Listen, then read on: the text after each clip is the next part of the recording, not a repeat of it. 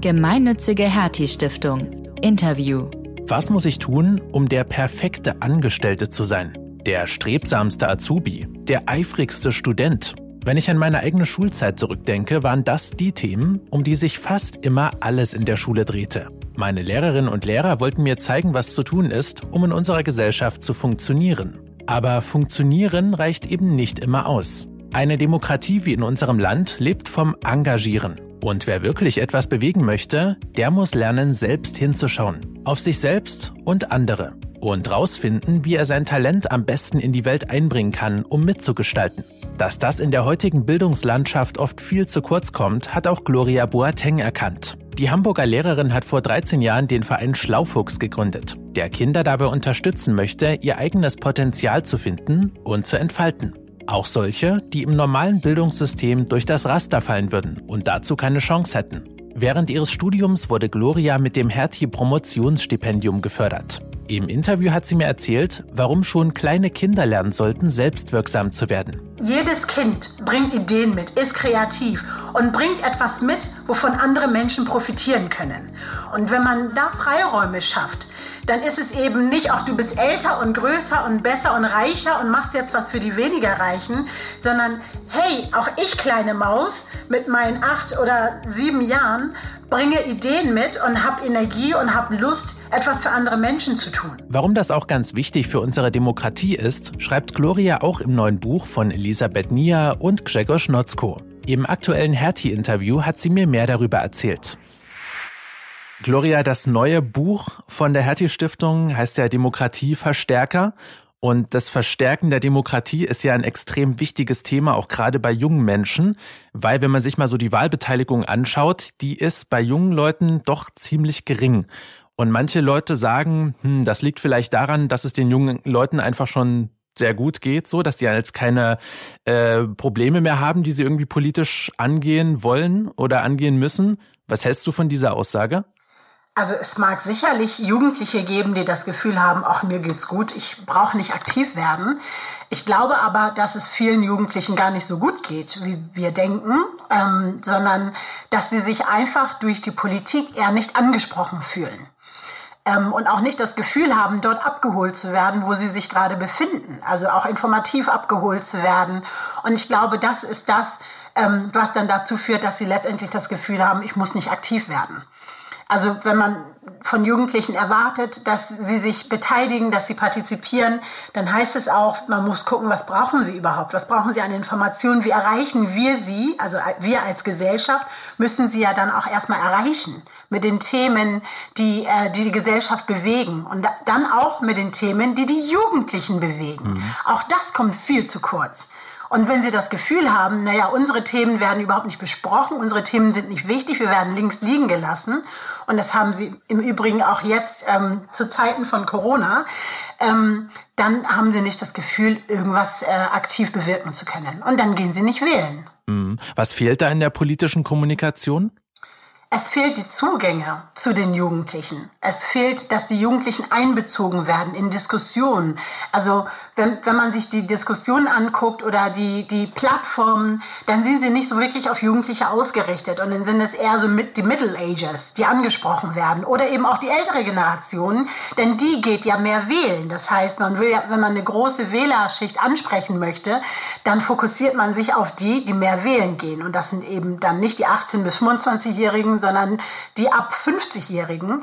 Und dann wird Politik für diese äh, Zielgruppe eher gemacht und die Ansprache eher für diese Zielgruppe. Und ich glaube, da muss ein Paradigmenwechsel langsam mal stattfinden. Vielleicht so ein Henne-Ei-Problem irgendwie auch, oder?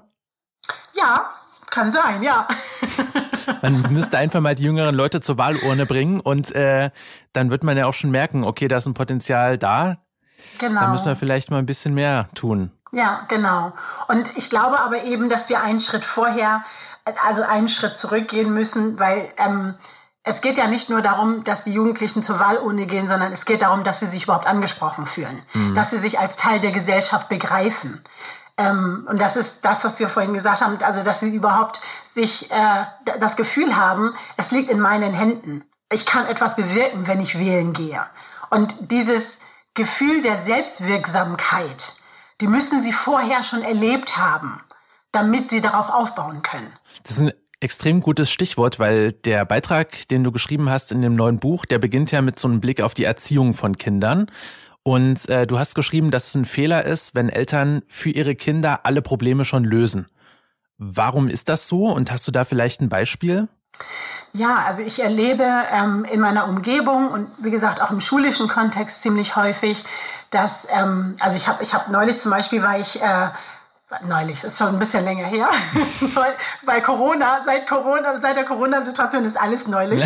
ähm, ähm, da hat ein Kind, es war äh, sieben Jahre alt, einen Schlüssel gesucht, also Haustierschlüssel, hat es nicht gefunden, wollte kurz rausgehen und brauchte den Schlüssel und hat dann äh, die Mutter gefragt, ähm, ob sie wüsste, wo der Schlüssel äh, liege. Aha. Und da ist die Mutter aufgestanden und hat den Schlüssel gesucht und hat ihn auch gefunden und dem Kind in die Hand gedrückt. Und ähm, das ist wirklich passiert. Und ein anderes Beispiel ist äh, eins, was ich im Buch beschrieben habe, das ich auch so erlebt habe. Eltern, ähm, die äh, deren dreijähriges Kind eine Tür nicht aufmachen konnte, weil die Tür zugegangen war Sie stehen dann auf und machen die Tür für das Kind auf. Mhm. Und das sind so ganz viele kleine Sachen, kleine Situationen im Alltag. Also wenn man sich auch Familiensituationen und Strukturen anguckt, dann sind es die Eltern, die ganz, ganz viele Aufgaben in der Familie, also im Haushalt und in der Familie lösen. Und zwar auch Aufgaben, die so klein und niedrigschwellig sind, dass auch die Kinder eigentlich aktiv werden könnten. Aber mhm. wir lassen ihnen diesen Raum nicht. Und so sind die Kinder relativ passiv, so werden sie relativ passiv erzogen und haben das Gefühl, wenn ich ein Problem habe, dann brauche ich nur auf den Knopf drücken, auf dem steht Mama oder Papa oder Oma oder Lehrerin oder Lehrer und dann wird das Problem schon gelöst. Wenn man das jetzt mal weiterspinnt, was wird denn aus solchen Kindern später, die äh, immer den Schlüssel gesucht bekommen und äh, denen immer die Türen aufgemacht werden. Was wird denn aus denen gesellschaftlich später mal? Also was für Menschen, wie verhalten die sich in der Gesellschaft, wenn sie so eine Erziehung hatten? Ja, sie werden eben immer, also das eine ist, sie werden abhängig von anderen Menschen. Und zwar extrem, in extremster Form. Sie werden also, wenn Sie Probleme haben, immer gucken, wer kann mir das Problem lösen. Sie werden nicht selbst nach der Lösung schauen, sondern Sie werden sich wahrscheinlich ein Netzwerk aufbauen von Problemlösestrateginnen und Strategen. Was, was ja dann auch eine Strategie ist. Also, das will ich gar nicht äh, kleinreden ähm, Hilfe suchen oder Hilfe annehmen gehört ja auch mit dazu. Aber es gehört ja zumindest erstmal dazu, das Problem selbst zu lösen. Das heißt, es werden abhängige Menschen, abhängig von anderen. Und es werden vor allem Menschen, die ähm, passiv sind. Die, die mehr konsumieren, sie können reproduzieren, sie können etwas, was sie genau so vielleicht erlebt haben, nochmal nachmachen, aber sie werden nicht kreativ. Und wir sind ja eine Gesellschaft, die ganz stark auf Kreativität aufgebaut ist. In ganz vielen verschiedenen Feldern erwarten wir von Menschen, dass sie selber denken können, dass sie Ideen entwickeln können. Das erwartet die Wirtschaft von uns, die Unternehmen erwarten es. Also auf vielen verschiedenen Ebenen. Und dann werden wir das Gleiche haben, was die Wirtschaft jetzt teilweise schon moniert. Sie kriegt Jugendliche, die zum Beispiel keine besonders guten Lese- oder Schreib Rechtschreibstrategien äh, entwickelt haben. Ähm, dann werden sie aber auch Jugendliche und erwachsene Menschen haben, die überhaupt keine Problemlösestrategien mitbringen. Mhm. Du hast ja als Lehrerin einen sehr aktuellen Einblick auch in die in die Schulwelt und weißt ja, ähm, wie der Unterricht da aktuell so gestaltet wird. Wenn ich jetzt an meine Schulzeit zurückdenke, das ist ja auch noch gar nicht so lange her. Also ich bin 2014 aus der Schule raus. Ähm, da habe ich vor allem so die Erinnerung daran, dass da sehr viel so top-down lief. Also da hieß es, wir zeigen dir, was du tun musst, damit du in der Gesellschaft funktionierst. Das war so mhm. der Grundduktus. Hat sich das inzwischen verändert?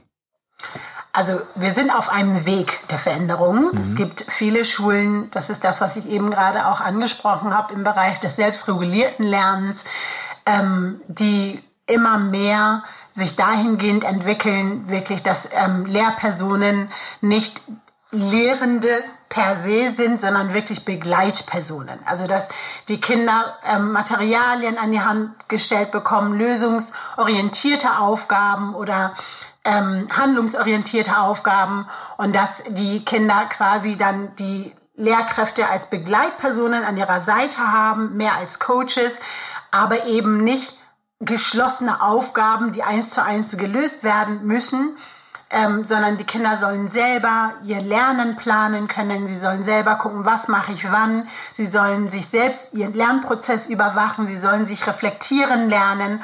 Und all das gehört einfach in einem kreativen Lernprozess dazu. Wir sind da noch lange nicht angekommen. Es gibt mhm. einzelne Schulen, die machen das schon viel verstärkter. Ähm, die meisten Schulen machen das, glaube ich, nach wie vor überwiegend top-down und überwiegend ähm, instruierend und weniger selbstregulierend. Mhm. Also das glaube ich schon, dass es immer noch so läuft. Aber wir sind auf einem Weg. Also ah, da findet ein Umdenken statt. Ähm, und die Schulen versuchen, das langsam aufzubauen. Man muss nur auch bedenken an Schulen, dass jede Methode ja auch Zeit braucht, erlernt zu werden. Und ich habe das Gefühl, dass wir dem nicht so viel Zeit geben und deshalb scheitern viele Jugendliche daran. Und dann haben wir das Gefühl, ach, das können sie nicht. Ähm, also fahren wir dann wieder die alten Methoden auf. Du hast ja dieses Konzept des Service Learnings beschrieben in dem Buch. Ja. Ähm, was genau bedeutet das und hast du das auch schon mal ausprobiert an deiner eigenen Schule? Ja, ähm, Service Learning ist einfach Lernen durch Engagement. Das verbindet ganz, ganz unterschiedliche Bereiche. Es geht vor allem darum, dass Jugendliche selbst mit ähm, mittels Projekte, die sie ähm, sich selbst kreieren, andere Zielgruppen, anderen Menschen helfen. Das können Menschen sein, die in der gleichen Schule sind. Ähm, das können Menschen in ihrem Stadtteil sein. Das können Menschen in einer anderen Stadt oder eben auch in, in, in anderen Ländern sein. Es geht vor allem darum, ähm, auf kreative Weise einen Missstand zu entdecken, also zu sehen, okay, es gibt eine Gruppe, die braucht eine Art von Unterstützung und diese Unterstützung kann ich leisten. Das Gute ist, Sie kreieren es selbst. Sie haben dabei dieses Selbstwirksamkeitsgefühl, also ich kann etwas bewirken. Und Sie entwickeln einfach Freude daran, indem Sie sehen, dass Sie mit Ihrer Handlung was bei anderen bewirken können, entwickeln Sie eine unglaubliche innere Freude. Und das ist das Schöne dabei. Also es ist nicht nur anderen helfen, sondern es ist auch selber dadurch ganz viel empfangen. Hm. Ich kann mir jetzt gut vorstellen, dass es da bestimmt einige jüngere, vor allem jüngere Lehrerinnen und Lehrer gibt, die sagen, das ist ein cooles Konzept, das probieren wir einfach mal aus, dass wir den, den Jugendlichen auch mal sagen, okay, schaut mal, was sind denn Themen, die für euch wichtig sind und was könnt ihr dafür machen. Aber ich kann mir auch gut vorstellen, dass vielleicht viele ältere oder eher konservativ eingestellte Lehrkräfte da so ein bisschen damit fremdeln und sagen, hm, jetzt wollen die jungen Leute hier irgendwie mitgestalten oder so. Ist das so oder wie reagieren die darauf? Also ich habe erlebt in meinem Kollegium, dass viele dafür unheimlich offen sind. Mhm. Ähm, selbst wenn sie das Konzept an sich vorher nicht kannten, leben wir aber in einer Gesellschaft. Man kann ihnen die Strukturen unserer Gesellschaft eigentlich nur aufzeigen und dann wissen sie, was dahinter steckt. Denn wir leben in einer Kultur oder in einem Land, in dem es Kultur ist, sich zu engagieren. Ähm, unsere Gesellschaft ist auf Ehrenamt aufgebaut. Das ist unglaublich stark. Also wenn man sich umguckt, es gibt viele Stiftungen, viele Vereine, gemeinnützige Vereine, die unheimlich vieles leisten. Es gibt Organisationen, es gibt Gruppen, die sich organisieren. Es gibt ähm, also auf allen Ebenen engagieren sich Menschen dafür, dass diese Gesellschaft so gut erhalten bleibt und sich sogar noch äh, weiter verbessert. Und wenn man das aufzeigt in einem Kollegium, wo die ähm, Säulen des Engagements in unserer Gesellschaft sich befinden, dann wird es ihnen ziemlich plastisch. Mhm. Und dann werden, also, und dann haben sie auch das Gefühl, okay, das kann man ja auch runterbrechen auf ein Klassenzimmer oder auf eine Lerngruppe. Und vor allem die Jugendlichen bringen wirklich, wenn sie das Gefühl haben, oh, ich kann etwas machen, worauf ich Lust habe, wo mein Interesse liegt, dann bringen sie unfassbar viel Energie mit. Und zwar Energien, die, die haben sie sonst nicht, äh, wenn ich ihnen Satzglieder beibringe. Ja. Ja, die werden da nicht aktiviert. Hast du da vielleicht irgendwie ein gutes Beispiel dafür, wie so Service Learning in der Praxis aussieht? Ja, es gibt einige Schulen, die zum Beispiel ähm, Schülerinnen und Schüler Catering, also so Schülerfirmen gegründet haben. Mhm. Dahinter steckt eigentlich eher der wirtschaftliche Aspekt, also dass Schülerinnen und Schüler lernen, ähm, wie es ist, selbst ein Unternehmen zu gründen, wirtschaftliches Denken ähm, erlernen und auch so Zusammenhänge zwischen ihren eigenen Handlungen und ähm, dem, dem zum Beispiel marktwirtschaftlichen Aspekten. Und im Rahmen dessen kann man aber zum Beispiel ja auch eine Schülerfirma gründen, die dann ähm, ein Produkt anbietet oder die ähm, ein, im Rahmen eines Projektes einer Gruppe einen Service anbietet. Ähm, und wir haben zum Beispiel mit meiner Klasse damals eine Schüler-Catering-Firma gegründet. Mhm. Das heißt, die Schüler haben das Unternehmen selbst geführt mit allem, was dazugehörte.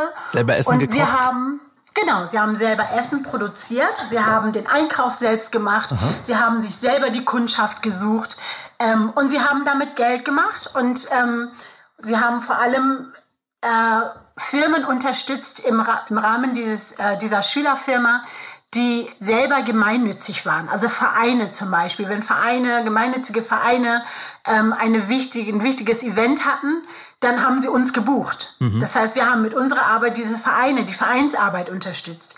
Oder wir haben ähm, fördernde Stiftungen und operative Stiftungen unterstützt. Wir haben unsere eigene Schule unterstützt. Also wenn wir zum Beispiel ein Schulfest hatten oder Tag der offenen Tür, dann haben wir die Verantwortung für das Catering übernommen mhm. und haben alles geplant. Und das ist, eine ries das ist ein riesiges Projekt, das darf man nicht vergessen. Ne? So ein ähm, Schulfest mit Hunderten von Leuten oder ähm, ein Catering ähm, für eine Organisation, für eine Stiftung, ähm, das von A bis Z zu planen, inklusive Rechnungen schreiben, mhm. die Abrechnungen machen, die Nachbereitung. Also es ist unfassbar viel, was die Schülerinnen und Schüler da lernen. Und ähm, das haben wir über drei Jahre lang gemacht. Das finde ich ja sehr spannend, dass ähm, man da auch so ein bisschen so unternehmerisches Denken lernt, weil ich ja eher so den Eindruck habe, dass man in der Schule vor allem eher lernt, wie man so, ich sage mal, der perfekte Angestellte ist, ja, der äh, ja. pünktlich um neun Uhr ankommt und dann seine Aufgaben erledigt und so. Glaubst du, dass wir vielleicht zukünftig auch mehr junge Gründerinnen und Gründer erleben werden?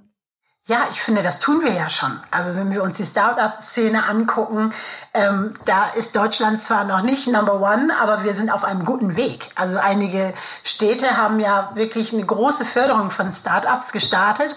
Und ich glaube, dass wir da, also dass dieser Weg uns dahin führen wird, dass wir immer mehr junge Gründerinnen und Gründer haben werden. Und wenn wir das in die Schulen bringen, dann erst recht, dann trauen sie sich. Also ich habe ein Erlebnis gehabt mit meiner Schülerschaft, das war so schön.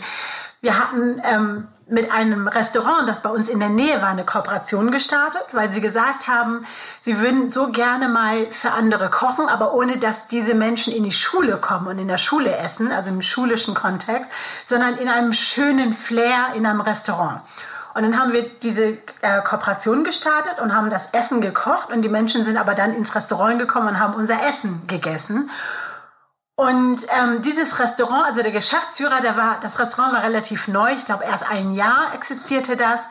Ähm, und wir haben ihn gefragt nach seiner Telefonnummer und ähm, ob er irgendeine Website hat, ähm, die wir uns angucken können. Und er hatte nichts. Und meine Schüler waren so erstaunt und ähm, zwei von ihnen meinten, Ey, Frau Boateng, da sind wir ja viel besser. Wir haben ja schon eine eigene Webseite, wir haben ja sogar ein Logo. Also uns findet man, aber dieses Restaurant findet man gar nicht. Ja. Und das war so, ein, so ein Verknüpfen, dass sie gesehen haben, okay, also wenn man auf dem Markt auch Bestand haben möchte, dann muss man auch wirklich aktiv werden und gucken, wie wird, wie wird man sichtbar. Mhm. Und dieser, dieses Restaurant war eben nicht sichtbar. Und es hat dann auch wenig später zugemacht. Oh Gott. ja, tatsächlich. Ich wollte also. ich wollte es gerade gerade sagen. Ich meine, das ist ja eigentlich auch so die perfekte Synergie, ne? dass man halt ja. ähm, aus der aus der Blickweise von jungen Menschen auch was lernen kann als etabliertes Unternehmen. Ähm, so ein Bereich wie Webseite und so ist ja bekannt, dass das bei vielen so traditionellen Unternehmen jetzt nicht unbedingt so Prio Nummer eins ist. Ja. Eigentlich eine ganz gute Verknüpfung. Und was gab's zu essen? Ähm, es gab Lasagne zu essen, die die Jugend, also eine vegane Lasagne, also für die Veganer. Und es gab aber auch afghanische Fleischbällchen für die Omnivora unter uns. Aha, cool. Cooles Projekt auf jeden Fall. Spannend. Was mir jetzt noch interessieren würde, ähm, wie kann man denn dieses Service Learning am besten in den Unterricht integrieren? Macht man da ein eigenes Schulfach oder baut man das in verschiedene Fächer ein? Also Service Learning kann man wirklich als Prinzip in jede Schulkultur verankern. Und als Prinzip heißt auf jeder Ebene. Man kann das einmalig als Projekt machen, um zu gucken, wie wirkt das. Also so als Probelauf zum Beispiel, dass man sagt, ähm, im Rahmen eines Halbjahres ähm, nimmt man sich Zeit und macht es als Projekt. Die Schülerinnen und Schüler kreieren ihre eigenen Projekte, führen es durch, evaluieren es. Ähm, man kann es aber auch, es gibt auch Schüler, ähm, Schulklassen, bei denen ist das fest verankert, zum Beispiel in der Orientierungsstufe. Also die Klasse 11 ähm, an Stadtteilschulen und Gesamtschulen. Ähm, und die machen das dort ein ganzes Jahr lang als Projekt.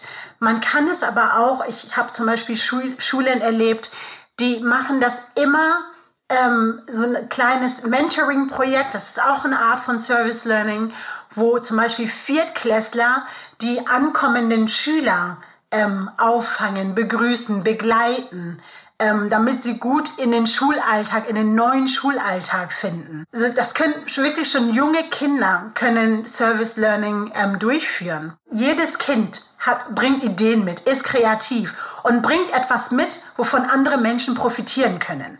Und das ist die Idee dahinter. Und wenn man da Freiräume schafft, dann ist es eben nicht, auch du bist älter und größer und besser und reicher und machst jetzt was für die weniger Reichen, sondern hey, auch ich kleine Maus mit meinen acht oder sieben Jahren bringe Ideen mit und habe Energie und habe Lust, etwas für andere Menschen zu tun. Also deshalb ist dieses Selbstwirksamkeit so wichtig. Spannend, sehr cool. Also ich könnte über das Thema wirklich noch äh, ziemlich lange, glaube ich, weiter quatschen, aber äh, leider läuft uns die Zeit auch ein bisschen davon.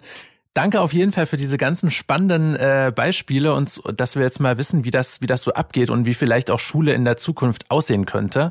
Und äh, naja, ich wünsche dir auf jeden Fall natürlich viel Erfolg äh, und dass möglichst viele Schulen da auch auf den Trichter kommen, zu sagen, ja, das könnte eine spannende Sache sein. Vielen Dank, Kurt, für das Interview. War schön.